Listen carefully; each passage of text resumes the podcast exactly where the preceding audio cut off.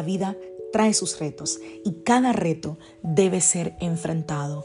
Cada día es diferente al anterior y para cada día necesitamos una palabra de Dios. Por eso el devocional de hoy es una palabra para ti, para cada día, porque Dios quiere hablarte hoy y lo va a hacer a través de su palabra. Por eso, escucha el devocional de hoy.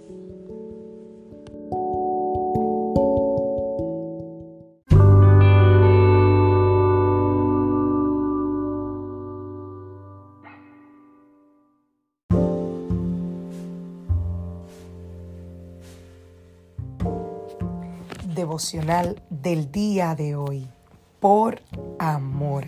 Vamos a la palabra del Señor, segunda de Tesalonicenses, capítulo 3, a partir del verso 5.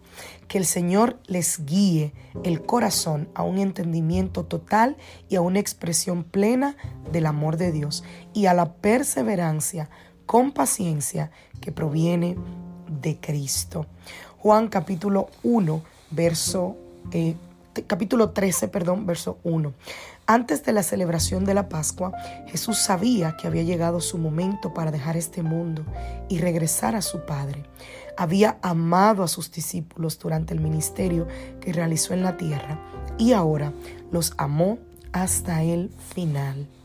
Juan capítulo 14, verso 21. Los que aceptan mis mandamientos, Jesús hablando, y los obedecen son los que me aman. Y porque me aman a mí, mi Padre los amará a ellos, y yo los amaré, y me daré a conocer a cada uno de ellos. Wow, ¿cuántas cosas tú has hecho por amor? Para ti, ¿a qué le llamas amor? ¿Cuál es la relación entre sacrificio y amor que, que tú has establecido, que tú conoces, que tú has vivido? En el libro de Primera de Corintios, el capítulo 13, da una descripción maravillosa de lo que es el amor. Estoy segura que quizás la conoces, pero hoy quiero hablar un poquito porque ese mismo capítulo también habla de las cosas que no significan amor. Y hoy quiero hablarte un poquito sobre eso. Hay varias cosas que dice el apóstol. Primero, dice que el amor no busca beneficio propio. Mm. Dice que el amor no se enfoca en uno mismo. El amor es buscar el bienestar de los demás. El amor no tiene maldad, ni es envidioso. No se jacta de mentira, ni busca el sufrimiento de los demás. El amor del que quiero hablarte hoy no es el tuyo hacia el otro ser humano, sino el amor tuyo hacia Dios. ¿Cómo demuestras tu amor por Dios. Una de las cosas que más me impresiona de la vida de Jesús es cómo por amor Él aguantó tanto sufrimiento, tantas vicisitudes, tanto dolor. Sin embargo, por cualquier cosa que a nosotros se nos presenta en la vida, se nos hace difícil continuar. Se nos hace fácil ignorar a Dios, ignorar, obedecer a Dios. Se nos hace más fácil vivir a nuestro estilo y no a su voluntad. Se nos hace más fácil autocomplacernos, a sacrificar nuestros deseos por agradarle a Él. Y Jesús hizo todo por amor a ti. Pero la pregunta del millón aquí es, ¿y tú qué tan dispuesto o dispuesta estás a mostrar tu amor por Él? A negarte a ti mismo, a ti misma para seguirlo y hacer su voluntad en tu vida. A veces nosotros complicamos de tal forma que, que, hacemos el Evangelio incomprensible. Y para el Señor, yo creo que para Él sí fue algo difícil. Quizás para Él sí fue incomprensible ser crucificado, ser azotado, ser escupido, ser golpeado pero lo hizo por amor a ti. Y no haré el devocional de hoy muy largo, pero sí quiero dejarte una tarea. Piensa en las acciones que tú puedes hacer para demostrarle a Dios tu amor por Él. Cuando tú extiendes la mano, como decía Jesús, a un pequeñito, también lo estás haciendo por él.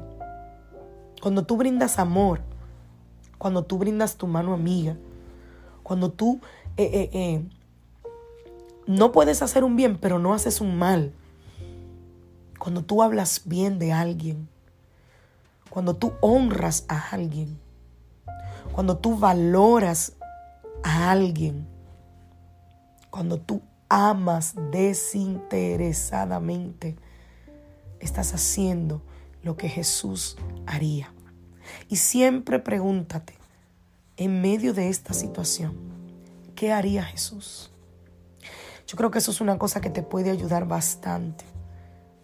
Cuando estés en una situación difícil, piensa, ¿qué haría Jesús en mi lugar? ¿Qué haría? Quizás eso te dé algunas respuestas sobre cómo conducirte. Y por último, te invito a leer los evangelios. Quizás tienes años, al igual que yo, sirviendo al Señor. Pero volver a los evangelios te hará ver a Jesús, como dice un predicador, con ojos nuevos. Regresa a los evangelios, regresa a, conocer, a escudriñar a Jesús, cómo accionaba, cómo hablaba, qué hacía. Y trata con todas tus fuerzas y con intencionalidad, trata de imitarlo. Es a Él quien tenemos que imitar, que emular. Dios te bendiga, que Dios te guarde. Soy la pastora Licelo Rijo de la iglesia Casa de Su Presencia de Greenville, South Carolina. Y deseo que tengas un maravilloso día. Nos vemos hoy miércoles, familia. Dios mediante, 8 de la noche en Facebook. Recuerda que nuestro estudio bíblico, nuestro servicio de la semana es todos los miércoles a las 8 de la noche de manera online. Así que búscanos en Facebook como Iglesia Casa de Su Presencia, SC, que es la abreviatura de South Carolina, y ahí nos vas a encontrar. No te pierdas el tema de esta noche porque va a estar poderoso. Ahí los veo familia, bendiciones.